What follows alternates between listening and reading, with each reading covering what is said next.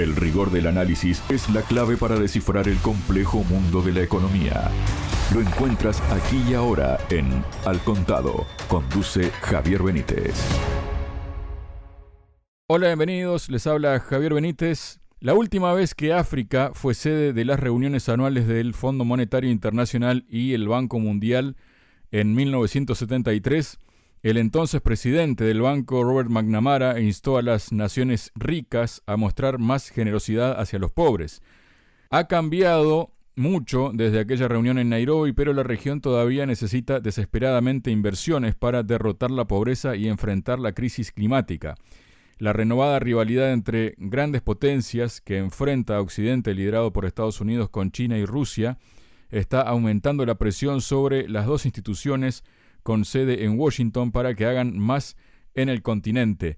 Para hablar sobre esto y temas vinculados estoy junto al doctor en sociología, además escritor e historiador Sergio Fernández Riquelme. Sergio, bienvenido a Radio Sputnik. ¿Cómo estás? Muy bien, gracias por la invitación. Muchísimas gracias a ti, Sergio. Bueno, la cuestión es que los préstamos de China a África se han quintuplicado desde 2010, según un análisis de Bloomberg Economics. El financiamiento del Banco Mundial, por el contrario, ha crecido aproximadamente dos veces y media y la región enfrenta una escasez de financiamiento cada vez peor en medio de tasas de interés crecientes y monedas debilitadas. ¿Qué representa este contexto, Sergio? Pues que la soberbia occidental se resiste a morir. Tú lo has dicho muy bien, generosidad desde el discurso de McNamara hasta las nuevas proclamas del Banco Mundial o del Fondo Monetario Internacional, indican eso, que los ricos tienen que ser generosos con los pobres.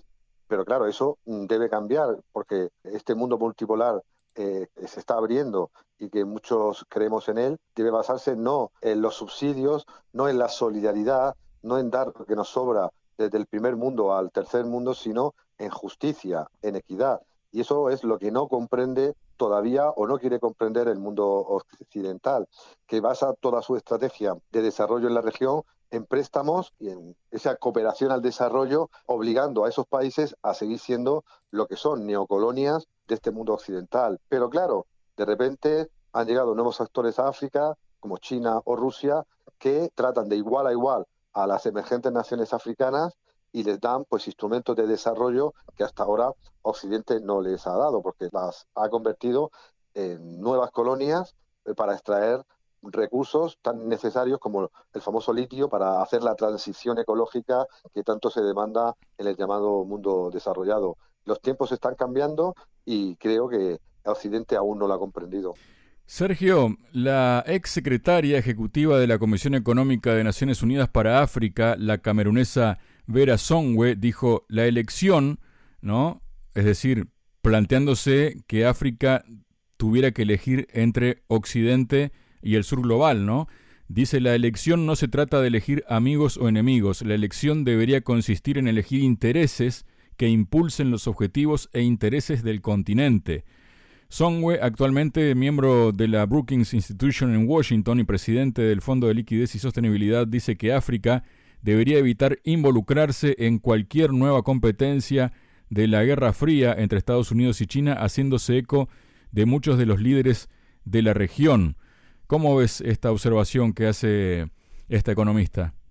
Pues muy acertada y además muy realista, porque África, un continente con un potencial enorme, está perdiendo cada día capital humano, gente desesperada que cruza el mar para intentar llegar a los países supuestamente más desarrollados y hay que buscar un freno a eso. Se habla desde Occidente que esa generosidad, esa solidaridad debe seguir llegando, aunque no llega como debiera al mundo africano, exigiendo incluso pues que se apliquen en esas naciones africanas los derechos humanos y la democracia, cuando estamos viendo que muchos países están rompiendo lazos con Occidente y uniéndose a grandes estrategias de desarrollo político, militar o económico con Rusia o con China, porque se están dando cuenta de que ese modelo de democracia que se exporta desde Occidente es absolutamente falso. Los países eh, más cercanos en este territorio a Occidente son dictaduras, llamadas dictaduras de las peores, ¿no?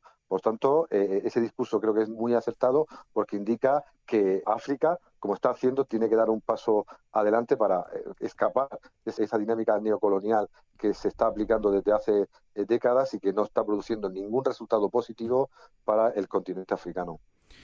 Bueno, estamos en este contexto, Sergio, de esta cumbre, ¿no? En Marruecos del Banco Mundial y el Fondo Monetario Internacional. La, la, cuestión es que la determinación de seguir adelante con las reuniones anuales de octubre en Marrakech, después de que un terremoto en las montañas sobre la ciudad el mes pasado mató a casi 3.000 personas, pretende señalar la relevancia del FMI y del Banco Mundial para la región. La necesidad de tal acercamiento quedó clara cuando las principales potencias de los mercados emergentes se reunieron en agosto para la cumbre del BRICS en Johannesburgo, denunciando el orden liderado por Occidente y ampliando sus filas para incluir a Irán y Arabia Saudí. Esa reunión se produjo unas semanas después de que el presidente ruso Vladimir Putin recibiera a líderes africanos en San Petersburgo.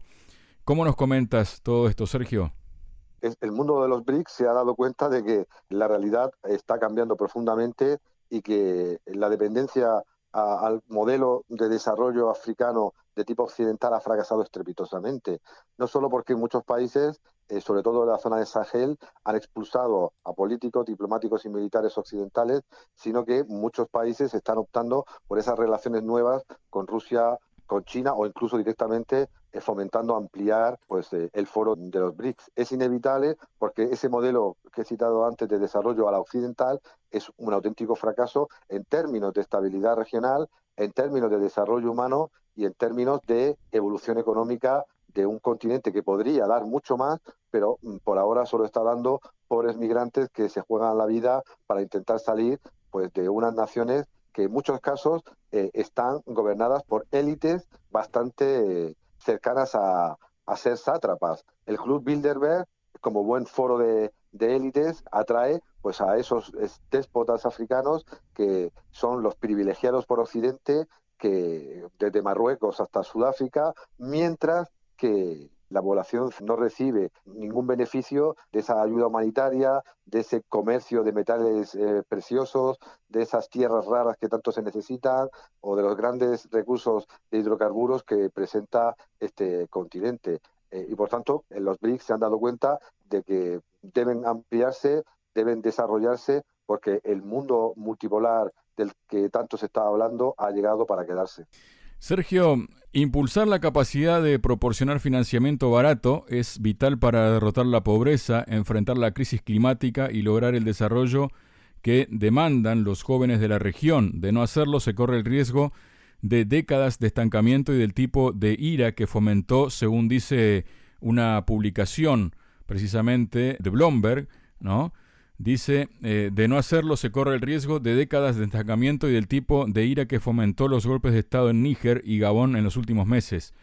No podemos tener un mundo próspero a menos que también tengamos un África estable y próspera, dijo a Blomberg la directora gerente del FMI, Cristalina Georgieva, en una entrevista que tuvo lugar en estos días, la administración Biden ha solicitado al Congreso 2.250 millones de dólares para financiación del Banco Mundial, lo que, según los funcionarios del Tesoro, podría ayudar a desbloquear hasta 25.000 millones de dólares en préstamos adicionales.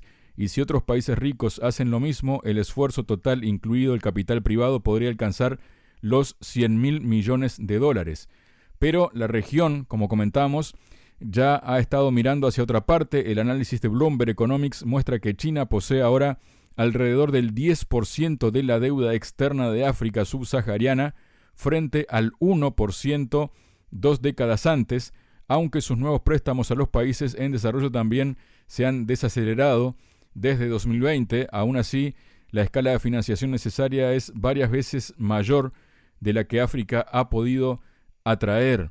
¿Qué mapa está dibujando esto en África y la presencia de Occidente, Rusia y China por otro lado en ese continente, Sergio? Que siempre no se puede mentir, que a veces las mentiras tienen las patas muy cortas, porque esos préstamos los llevamos viendo desde los años 70 y la situación no solo no ha mejorado, sino que en algunas naciones ha empeorado. ¿Por qué? Porque son préstamos a altísimos intereses eh, y con condiciones draconianas en, temas eh, de recursos, en temas de política y en temas eh, incluso a nivel social. Occidente no da nada gratis y no lo ha dado durante estos años. Ha, hecho una solidaridad ficticia a base de préstamos para la cooperación al desarrollo que ha convertido, como he dicho antes, a estos países en dependientes per secula seculorum. Llevamos años y años desde el Banco Mundial o desde el Fondo Monetario Internacional enviando supuestos préstamos para que esas naciones salgan de la pobreza. Y tras décadas y décadas, la situación sigue igual. Élites corruptas que gobiernan y que reciben los beneficios marginales y siquiera de esos préstamos, pero la población civil pues se encuentra en una situación, como todos sabemos, desde Marruecos hasta Sudáfrica, eh, en una situación desesperada. Y por eso las olas migratorias eh, no solo van a crecer, sino que van a aumentar de manera exponencial en los próximos eh, años. Occidente crea el problema, pero ahora no quiere acoger a tantas personas de sus fallidas intervenciones, no solo económicas, porque tampoco hay que olvidar que las famosas primaveras árabes eh, no solo han fracasado, sino que incluso supusieron una involución en determinadas naciones. Por tanto, claro, eh, llega el capital ruso, llega el capital chino exigiendo pues muchas menos condiciones tanto a nivel de préstamos, a nivel de, condiciones o a nivel de, de, recursos, y muchos gobiernos y muchos ciudadanos pues los contemplan como una vía muy, muy positiva para intentar romper esa relación de dependencia neocolonial que precisamente no ha ayudado a ese enorme continente. Después, eh, Sergio, tenemos unas declaraciones de quien fuera primer ministro de Togo y que actualmente es director general de la Organización Internacional del Trabajo, la OIT, Gilbert Humbo, acogió con satisfacción el compromiso de los ministros de Trabajo y Empleo de los países del BRICS de reforzar los vínculos positivos entre trabajo decente, crecimiento de la productividad y creación de empleo, dijo reforzar los derechos laborales, garantizar el acceso universal a la protección social y colmar las lagunas de cualificación en la economía informal puede reactivar un círculo virtuoso entre el trabajo decente, la mejora de la productividad y un crecimiento económico rico en empleo. Estamos hablando del respeto, la promoción y la realización de los principios y derechos fundamentales en el trabajo, la ampliación de la cobertura de la protección social y la promoción de políticas de competencias inclusivas que ofrezcan una formación pertinente para las necesidades de los trabajadores de la economía informal, es decir, el director general de la OIT, en otras palabras, celebra el compromiso del BRICS de garantizar el trabajo decente, la dignidad y el respeto para todos. Esto es una radiografía de lo que está pasando, de transiciones tal vez que esté habiendo a ese, a ese mundo multipolar del que se habla, Sergio. Eh, claro, porque una imagen vale más que mil palabras y yo recomiendo a los oyentes que vean los vídeos de la basura tecnológica que llega a Ghana eh, y cómo los pobres de esa región sobreviven con nuestros desechos de alta tecnología, que vean imágenes de cómo los niños y, los más pobres pues buscan y rebuscan con sus manos incluso en las minas de cobalto y, litio en el Congo, o que miren pues eh, las mansiones, los lujos de los eh, líderes, eh, como el rey de Marruecos, ¿no? a todo lujo, a todo tren, mientras su población, eh, como ha pasado en Marruecos, pues sobrevive en la miseria tras un enorme terremoto que ha dejado miles y miles de víctimas. ¿no?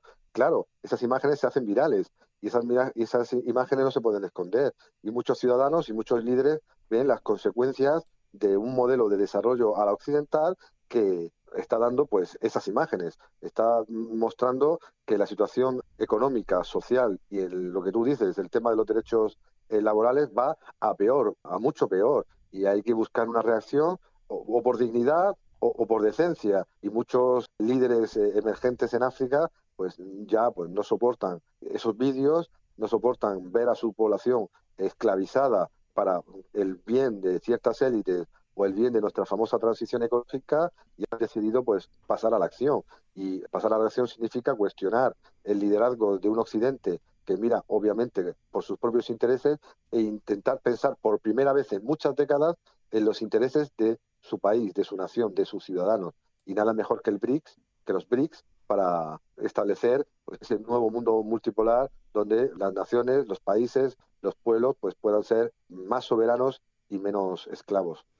Sergio, en este contexto, ¿no? ya que hablamos de China, Estados Unidos, en este contexto de guerra comercial que ya desde hace unos años Estados Unidos le declaró a China a través de algunas sanciones, por ejemplo, y otras cuestiones, el líder de la mayoría del Senado de Estados Unidos, Chuck Schumer, afirmó este sábado que Washington no busca desvincularse de China, sino que desea un trato recíproco y justo para las empresas estadounidenses al iniciar un viaje poco habitual a, precisamente a China, ¿no?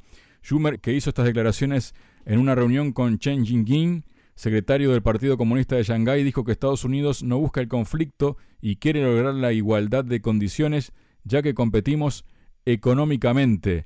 Schumer encabeza una delegación bipartidista del Congreso Asia que incluye escalas en Corea del Sur y Japón. Su objetivo es promover los intereses económicos y de seguridad nacional de Estados Unidos. Pero mm, cuando Chuck Schumer dice que Washington no busca desvincularse de China, que quiere lograr la igualdad de condiciones, ¿se le puede creer? No, porque es eh, otro ejemplo de que la soberbia occidental eh, nunca muere. Eh, se piensan que China, como el resto del mundo, pueden ser o pueden seguir siendo dependientes de, sus objetivos. Y China no quiere ser simplemente la gran fábrica del mundo, como África no quiere seguir siendo pues ese pobre agujero de donde extraer recursos minerales para el bienestar de Occidente.